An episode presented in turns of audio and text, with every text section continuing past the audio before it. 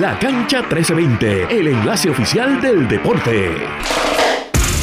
Saludos a todos y bienvenidos a otra edición de La Cancha 1320. Mi nombre es Manuel Vélez Saldaña. Hoy estoy con Sean Rivera. Luciano, Sean, ¿cómo tú estás? Como siempre, Manuel, un gusto estar acompañado contigo y también a aquellos que nos sintonizan por Spotify aquí en su podcast preferido en cuanto a análisis de deporte, La Cancha 1320. Buen día, Manuel, buen Hoy día. estoy de vuelta aquí en el estudio, no estoy por vía telefónica, ya no estoy en Ponce. Hoy Ya, ya está, vuelta. ya está, por fin se encuentra Manuel por fin con nosotros en el estudio, aquí en su casa en Radio Isla 1320. Qué, qué bueno tenerte de vuelta, Manuel. No, el placer siempre es mío estar aquí. Gracias a Radio Isla siempre y gracias a todos los que nos sintonizan, como mencionaste, por Spotify y por la aplicación Radio Isla Móvil, por el portal de Radio Isla, radioisla.tv, para estar al tanto con las noticias del país, del mundo de los deportes y del resto del mundo. Recuerden seguir a Radio Isla 1320, como mencioné, nuestra aplicación para teléfono es Radio Isla Móvil. Nuestro portal, donde pueden ver todas las noticias, radioisla.tv, nuestras redes sociales, Facebook, Radio Isla 1320, Instagram, Twitter o X, como prefieran decirle, y Threads como Radio Isla TV. Bueno, Sean, hoy tenemos muchas noticias, mucho que cubrir, más serán muchos temas de la pelota que ya se aproximan por ahí los playoffs de las grandes ligas, el fútbol americano está corriendo ya por ahí para abajo, se están apoderando de las redes sociales Así y de las salas de televisión de He los visto, puertorriqueños. Lamentablemente también, ¿verdad? Sabemos que aquí la fanaticada en cuanto a la NFL ha crecido mucho en Puerto Rico, pero, mano, es lamentable que la mayoría de las actualizaciones que yo he visto eh, de, de la NFL en las redes sociales, mano, ha, ha sido, oye, esta temporada Lesiones. ha empezado con muchas lesiones. Van lesiones dos semanas de abajo. van dos semanas de temporada. Y ayer lunes hubo un partido entre eh, los Cleveland Browns y los Pittsburgh Steelers. Mano, tuviste Una esa lesión de horrible. Le Nick queremos Chubb. enviar, me estoy adelantando a los temas, pero vamos por ahí para abajo. Le enviamos oraciones a Nick Chubb, probablemente no está escuchando este podcast ni sepa quiénes somos, pero le enviamos nuestras oraciones, nuestras mejores, nuestros mejores deseos a Nick Chubb, quien el día de ayer en el partido contra los, los Pittsburgh, Pittsburgh Steelers, perdón, sufrió una lesión horrible en su pierna izquierda, rodilla izquierda derecha, la cual él ya se había lesionado previamente en el 2015. Sabemos que Nick Chubb es un running back en una posición que en estos momentos en la NFL no está en peligro de extinción, pero los dueños están poniéndose maceta con los, con los running backs. Lo vimos en el offseason cuando no le quisieron pagar mucho a Saquon Barkley. Lo vimos años atrás cuando Livion Bell y Melvin Gordon tuvieron que hacer contract holdout, que es que prácticamente no jugaron o no participaron con el equipo hasta cierto tiempo porque ellos querían que el equipo le pagara una cierta cantidad de dinero antes de que ellos fueran agentes libres. Pero eso es lo que pasa con la posición de los running backs, que es una posición muy comprometida. Tú estás todo el tiempo corriendo, estás chocando con cabe- cabeza con cabeza con los otros defensores. Es una posición que requiere mucha aptitud física. Sí, de verdad que sí. Y es una posición que no es como los quarterbacks, wide receivers, los defensores, donde lo más que se pueden retirar es a los 35, 36 años. Vemos a los futbolistas que se retiran a esa edad. Y pues los running backs están poco a poco eh, no volviéndose extintos, como mencioné, porque hay ahora estrella de los Atlanta Falcons, Bijan Robinson. Tremendo juego que tuvo los otros días contra los Green Bay Packers. Pero eh, le enviamos nuestras mejores oraciones a Nick Chubb, quien, como mencioné, tuvo una lesión horrible. Entrando, como dije, NFL el pasado viernes, yo mencioné el resultado de los Vikings y Eagles. Voy a repasar un poquito los resultados de todos los partidos en la semana de la NFL. Como mencioné, los Vikings perdieron contra los Eagles 34 a 28. Green Bay Packers con su nuevo quarterback Jordan Love, quien tuvo una victoria la primera semana, tuvo una derrota su segunda semana. Atlanta Falcons 2 y 0. Son solamente nueve equipos los que están 2 y 0 en la NFL hasta ahora.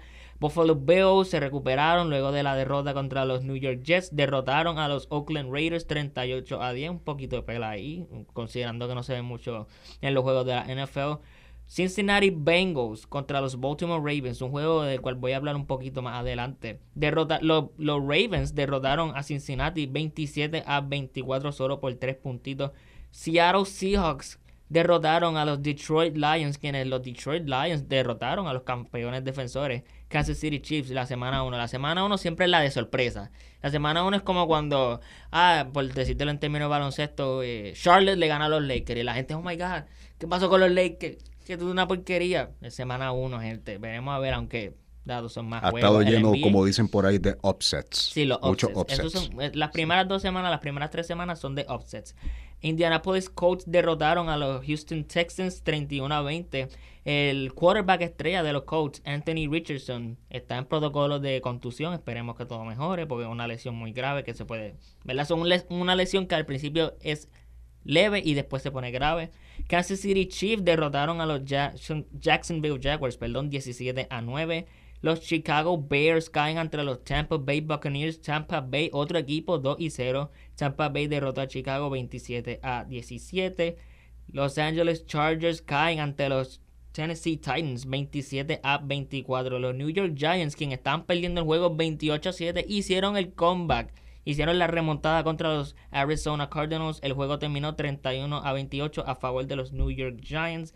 Los San Francisco 49ers derrotaron a Los Angeles Rams 30 a 23. Vemos que los 49ers también están 2 y 0. Están ahí, igual que se quedaron la, de, la temporada pasada, antes de caer en la postemporada. Los New York Jets, que sabemos que tuvieron la baja de Aaron Rodgers, perdieron contra los Dallas Cowboys 30 a 10, 1 y 1. El récord de los Jets, un equipo del cual eh, todo el mundo está bien pendiente de ellos. Los Denver Broncos caen 0 a 2, a pesar de que tienen un nuevo coach en Sean Payton y a la estrella Russell Wilson, 33 a 35. Sean, después te voy a enviar los videos. Pero prácticamente los Broncos estaban perdiendo. Terminó 33 a 35. Estaban perdiendo por 10. Estaban perdiendo prácticamente. No, por 8. Por 8. Tiraron un Hail Mary touchdown y cayó. ¿Qué pasa? Ellos decidieron hacer la conversión de dos puntos. Cuando tú haces un touchdown, tú puedes o irte con el, eh, el field goal adicional, que es un punto, o puedes hacer un intento de dos puntos más.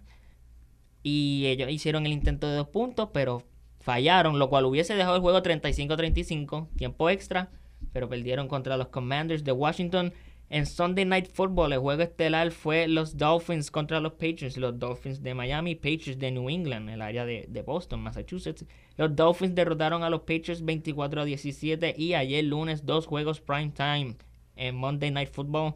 Los New Orleans Saints derrotaron a los Carolina Panthers 20 a 17 y los Cleveland Browns, que mencionamos que tuvo la lesión de Nick Chubb, eh, perdieron ante los Pittsburgh Steelers 26 a 22. Eso es todo lo que ha ocurrido en el mundo de la NFL, ¿verdad? En términos de los juegos, en términos de fuera de juego.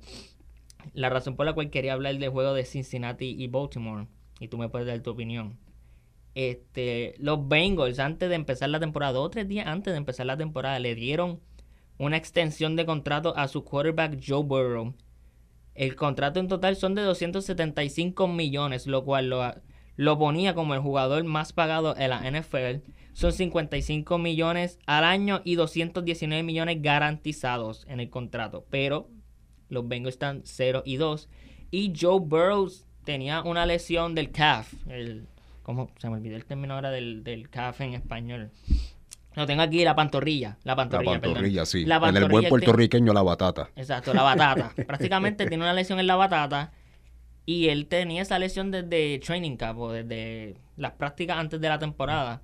Y ahora se volvió a lesionar, o por lo menos se, se la agregó. Se puso peor. Y lo- los Bengals están en una situación muy interesante porque vimos que Pittsburgh está compitiendo, dado Cleveland tu- tuvo la lesión ahora de Nick Chubb, pero Cleveland le ganó en la primera semana. Baltimore tiene, está 2 y 0 y tiene mucha hay mucha ofensiva este año, lo cual nunca habían tenido en todos los años que Lamar Jackson está ahí. Una situación muy interesante para Joe Burrow y Cincinnati, considerando que llevan dos años llegando a los playoffs de la NFL. Uno de esos años llegando al Super Bowl y lo per- la perdieron el Super Bowl contra los Rams. Pero es una situación muy interesante considerando el dinero que tú le estás pagando a Joe Burrow y que... pues, claro, sí, es, eh, eh, una inversión, ¿verdad? Y una inver- inversión riesgosa, ¿no? Porque está invirtiendo básicamente el capital de tu equipo en un jugador que tiene un historial de lesiones, algo, al- algo extenso, Esta, algo esta extenso, es, esta es no la, se- no la lesión más grave, porque él tuvo un ACL tear en su año novato, 2020, el año de pandemia. Y ¿verdad? Fal- faltó prácticamente el año entero de pandemia. Tú sabes que en el baloncesto igual, si te parte el ACL, eso es un año fuera. ¿no? No, sí, claro. Un año fuera en cualquier deporte. En la gran mayoría de los deportes es un año fuera. Pues entonces, como tú mencionaste, hace esta inversión de pagarle 275 millones, 219 millones garantizados y tu quarterback está lesionado o no va a estar todo el tiempo disponible. Y ha empezado también la temporada de una manera, ¿verdad? Algo, algo decepcionante. ¿Cuánto me dijiste que, que, que estaban empezando los Cincinnati? No, impresionante no. Baltimore está impresionante 2-0, Cincinnati 0 y 2. Ah, no, 0 y 2. Decepcionante es la palabra, decepcionante. y vamos a ver cómo transcurre esta situación para Cincinnati, ¿no? Porque si tienes a este jugador, ¿verdad? En un contrato grandísimo, como tú muy bien mencionaste, y apenas te puedes jugar, eso pone el equipo en una situación financiera bastante, bastante apretada, ¿no? Vamos a ver, vamos a ver cómo transcurre la temporada. Pero haciendo la transición a la pelota, la MLB, Major League Baseball, Manuel, por ahí se acerca la postemporada. Por ahí se acerca la postemporada cuando llega septiembre, casi octubre todos los fanáticos de la pelota en Puerto Rico y en Estados Unidos, pero más aquí, yo, yo creo que aquí hay más fanáticos de béisbol que en Estados Unidos. Bueno, es debatible, porque a lo mejor los boricuas que están allá son igual de Oye, fanáticos. Por lo menos aquí la cultura se siente, aquí se siente. En Puerto Rico la pelota es definitivamente el deporte número uno. Y, y, te digo también, porque por lo menos en mi familia se, se ve algo, algo de pelota y casi siempre que vamos para Estados Unidos, mayormente eh, vamos para, eh, para la Florida, entre otros estados, siempre vamos a un juego de pelota de MLB, ¿sabes? Que es como que eh, es un afán, ¿no? Uno, de los afanes deportivos, por decirlo así, que tiene el boricua. Al boricua le encanta, le encanta la pelota. Le encanta, a mí también me encanta la pelota. Si te soy honesto, al principio yo no era tan fanático de la pelota. Yo no entendía yo, ¿quién quiere ver un juego de pelota por tres horas? Eso era antes de que uno le descubre el amor, la pasión y el gusto principalmente tienes que buscar un equipo, un jugador que te guste y ya después de ahí todo va a estar bien. Exacto. Pero como mencioné, estamos en septiembre, casi octubre, ya prácticamente la semana que viene se, termina septiembre, vamos a estar en octubre, lo cual significa que se aproximan los playoffs del MLB, el béisbol de las grandes ligas en Estados Unidos. Hasta ahora cuatro equipos han clasificado. Esos serían los Baltimore Orioles, Tampa Bay Rays, los Angeles Dodgers y Atlanta Braves. Atlanta Braves, el compañero aquí de Radio Isla, Luis Herrero, ha mencionado que son el equipo número uno, con posiblemente el jugador más valioso de la Liga eh, Nacional, eh, Ronald Acuña Jr. Eh, y estaba por ahí los otros días. Sí, viendo, sí, viendo los juegos sí, estaba por ahí viendo los juegos y yo no tengo duda de que la pasó brutal. No, yo estoy seguro que Herrero la pasó bien. Un saludito a Luis Herrero también, compañero de nosotros. Entonces, aquí lo, lo más que me llama la atención es que Baltimore y Tampa, a pesar de que los dos han clasificado para la postemporada, todavía siguen en la riña de quién se lleva la división de AL East. Porque sabemos que una división dominada por los Yankees, Boston Red Sox, tienen a Toronto Blue Jays, tres equipos que por lo menos Boston, Boston no tanto, por lo menos yo te diría más Toronto y los Yankees llevan muchos años con expectativas y más los Yankees. Este ha sido el peor año de los Yankees en mucho tiempo. Eh, muchas lesiones. Jugador Aaron Judge, yo sé que ha estado mucho tiempo con lección, pero Giancarlo Stanton, a pesar de que ha tenido lesiones, no está haciendo la participación correcta. Anthony Rizzo tenía una contusión y se enteraron cuatro meses después. Cuatro meses después se enteraron de una contusión de Anthony Rizzo y después decían, ah, porque juega malo. Ah, porque no está bateando. Si tiene una contusión, mi hermano. Y no se la diagnosticaron hasta cuatro meses después. Ya, hermano, fue un diagnóstico bien, ¿sabes? Sí, que una contusión. eso, eso no es una contusión. Es una lesión grave a la cabeza, señores y señores. Y eso no es algo que tú puedes esperar cuatro meses a diagnosticar a un atleta. Una persona normal sufre una contusión y sabrá Dios cuán grave. Imagínate los atletas que están todo el tiempo viajando y están todo el tiempo poniendo su cuerpo por mucho entrenamiento, mucho ejercicio. definitivamente muy decepcionante eso de parte del equipo de los Yankees. Eh, si, la, si la temporada terminara hoy, eh, sería muy interesante el wild card o los juegos de, de, de comodín, como dice aquí la aplicación. El wild card prácticamente equipos que no ganaron su división, pero con todo eso tuvieron una clasificación a la postemporada de la MLB. Quienes tuvieran un bye en el primer round del wildcard sería, irónicamente, los dos equipos del AL East, Baltimore y Tampa Bay, por tener los mejores récords en la Liga Americana. Después, después estaría Houston, Minnesota y Toronto. Y hicieron. Este, veremos a ver cómo se da el panorama en la Liga Nacional eh, los, eh, los Yankees, los Dodgers y los Atlanta, eso es prácticamente asegurado que va a haber posiblemente una revancha entre ellos dos en el, la serie campeonato de la Liga Nacional. Un tiempo muy emocionante para la pelota, considerando que en marzo y abril la gente está diciendo que aburrido. Y es verdad, yo pensaba que estaba aburrida esta temporada, pero siempre ahora al final que coge, coge humo. siempre en la postemporada que uno, ¿verdad? Este, ahorra esas energías para uno contra, ¿verdad? Tú siendo fanático. Exacto, y ve porque mira, en la postemporada puede pasar cualquier cosa. Bueno, tenemos ahora varias noticias de ahora los boricuas. Ya se acabó de hablar de NFL, de fútbol americano. Hablemos de los nuestros ahora. Hablemos de los nuestros. El pasado viernes, el partido Batalla de Leyendas entre Mónica Puig y Venus Williams. Mónica Puig, la ganadora. 15 mil personas o más. Tengo, eh, eh, hasta ahora tengo 15 mil, lo que busqué en internet. 15 mil personas fueron al Coliseo de Puerto Rico. El pasado viernes a ver el juego de la Batalla de Leyendas entre Mónica Puig y Venus Williams. Mónica Puig ganó el primer parcial o set, Venus Williams ganó el segundo, pero Mónica Puig ganó el tercero, lo cual le daba la victoria a ella. Sean, ¿qué tú piensas de este espectáculo? Porque fue más un espectáculo que un juego. No, y eso no es quitándole el crédito a Mónica Puig ni a Venus Williams. Es el hecho de que era el Coliseo de Puerto Rico, estaba transmitido por televisión. Había artistas como Nio García, Pedro Capó, la foto que hubo con Raymond Arieta.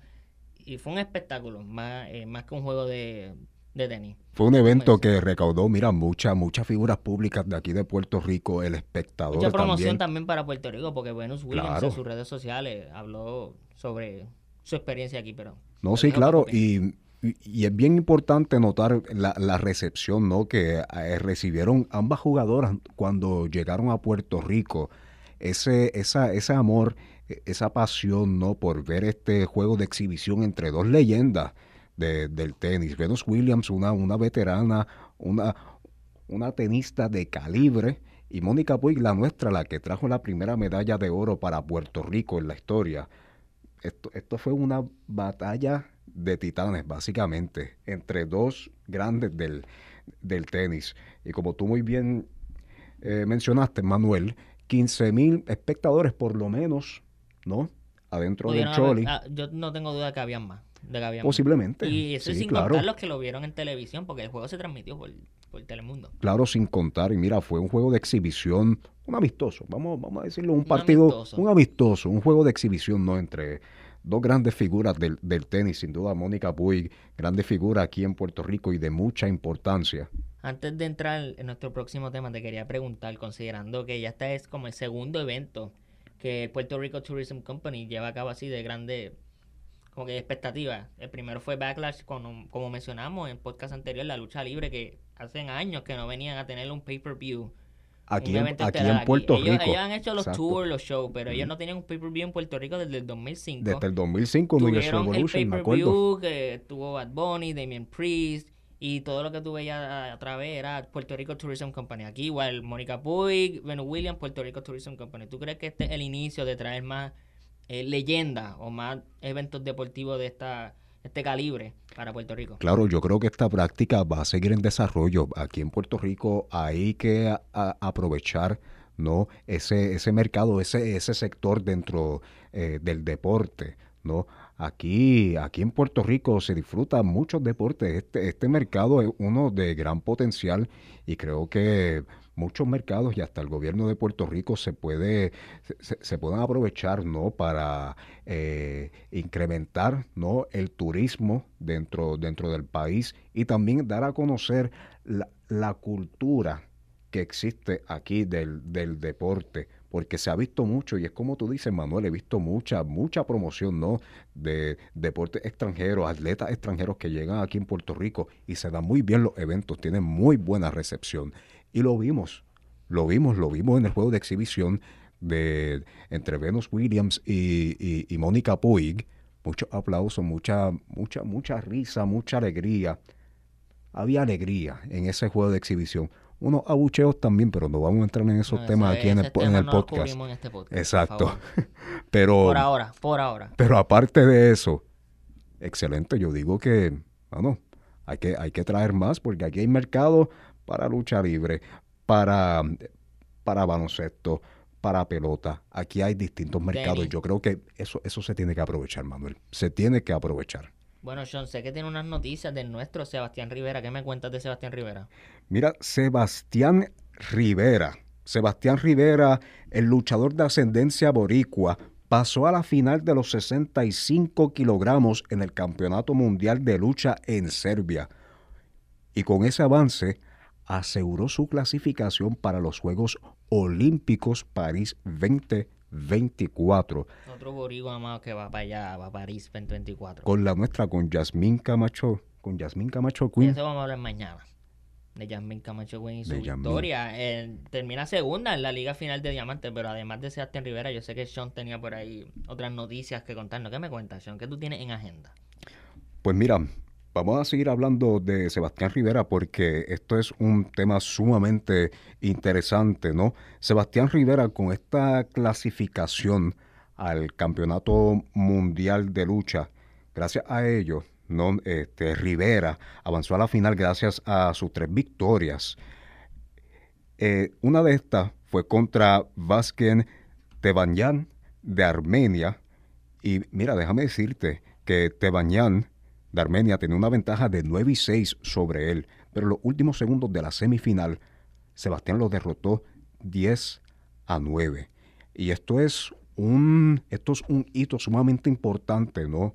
Ah, dentro del deporte puertorriqueño, específicamente la, la lucha, ya que Rivera podría convertirse este martes en el primer campeón mundial boricua en lucha o el segundo medallista de plata, luego de Franklin Gómez. Y Franklin Gómez, señoras y señores, ganó su medalla de plata en el 2011. Así que este martes nos espera una final sumamente, suma- sumamente emocionante, ¿no? Hace tiempo, hace muchos años, ¿no? No se daba eh, es- este hito dentro de, de este deporte, ¿no? De, de lucha. Tenemos la victoria de Franklin Gómez y también, tú te acuerdas, ¿verdad? De, de uno de los nuestros, la medalla de plata que ganó Jaime Espinal en Jaime 2012. Espinal, otro, como mencionó, otro astro boricua que nos trajo mucha alegría con su deporte por mucho tiempito. Claro que sí. Oye, en estas próximas Olimpiadas nos espera, quién sabe, otra medalla de Yasmín Camacho, Ojalá. con el favor de Dios, otra medalla de oro. Contra, que eh, no, está gañón, perdón. Porque me puse a pensar en ese momento la carrera de Yasmín Camacho Win cuando ganó oro. Eh, fue igual que el de Mónica Boy, que tú recuerdas donde tú estabas y donde tú estabas cuando, cuando ocurrió. Pero de Yasmín Camacho Win a mí me sorprendió, no porque ella no tiene el talento, porque ella tiene el talento para ganar todas las carreras. Fue que en esa Olimpiada yo recuerdo que yo estaba siguiendo todos los deportes que estaba participando Puerto Rico y muchos eran o, o plata, no, y cuidado, es plata o bronce, yo creo que ni llegaban a, esa- a esos juegos de jugar para plata y bronce.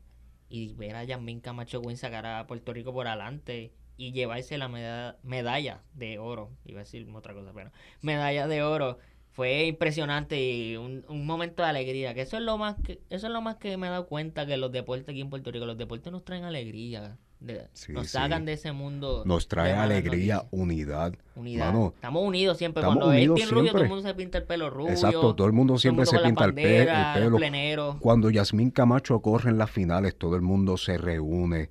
Mira, yo me acuerdo cuando yo vi esa carrera, esa carrera de Yasmín Camacho en la final. Mira, yo, yo estaba en mi casa, yo tuve que madrugar, creo que tuve que madrugar porque la, la carrera fue al- al- algo temprana, si no me equivoco. Y, sí, yo estaba, yo estaba emocionado en, mi casa porque, mira, ya llevamos una racha de, de dos Juegos Olímpicos, ¿no? Con medalla de oro. Vamos a ver si ahora en París 2024 la racha sigue viva. Y mira, tenemos esperanza. Tenemos a Sebastián Rivera y a Yasmín Camacho Queen. Eso Vamos sí. a ver, vamos a ver qué nos espera. la posible clasificación de los nuestros para el baloncesto. También. Lo habíamos mencionado previamente en este podcast.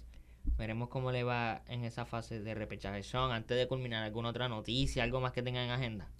Asimismo es el COPUR, el Comité Olímpico de Puerto Rico, da a conocer los cinco finalistas para ser abanderados de Santiago 2023.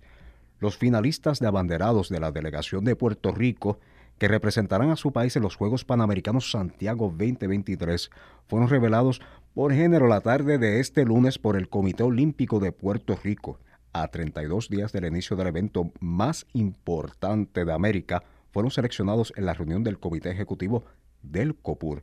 Los competidores seleccionados fueron Jan Pizarro en tiro con arco, Mara Pérez en judo, Yesiel Morales en natación, Melanie Díaz en tenis de mesa y Pamela Rosado en baloncesto. Dos federaciones presentaron sus candidatos en la rama masculina, mientras que solo cinco federaciones presentaron sus candidatos en la rama femenina. El próximo 27 de septiembre, en la Casa Olímpica del Viejo San Juan, el Pleno elegirá a los abanderados. Manuel, ¿qué, nombres te suenan? ¿Qué nombres resaltan en tu mente? me suena es Melanie Díaz, obviamente parte de la hermana Díaz, excelente atleta, tenis de mesa. Cualquiera de los que mencionaste, si te soy honesto, sería un buen candidato o candidata. Es un honor llevar la bandera a Puerto Rico. Uno la lleva en, el, en, el, en el uniforme, en los abrigos.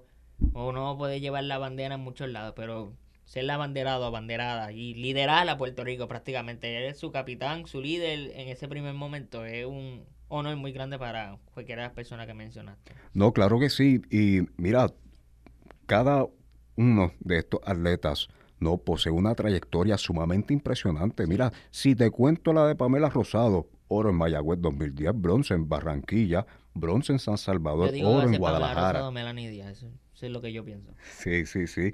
Y María Pérez, María Pérez, plata en San Salvador, bronce en Barranquilla, oro en Mayagüez, Mira, y, puedo seguir y seguir y seguir con la lista. estos atletas tienen una trayectoria sumamente impresionante y al fin y al cabo, no importa quién sea seleccionado ¿no? para participar en este grupo de abanderados, yo sé que cada uno de ellos va a aguantar esa bandera con mucho orgullo y yo sé que Puerto Rico estará orgulloso también de esos atletas. Puerto Rico estará muy orgulloso de esos atletas que vayan ahora a Chile en los Panamericanos, ahora en octubre, de todos los atletas que vayan a París 2024. Estamos con ellos, tienen nuestro respaldo y yo sé que Puerto Rico entero los va a apoyar y respaldar. Sean, acabó el tiempo. A veces el tiempo no nos da. Muchas gracias por estar conmigo aquí esta tarde.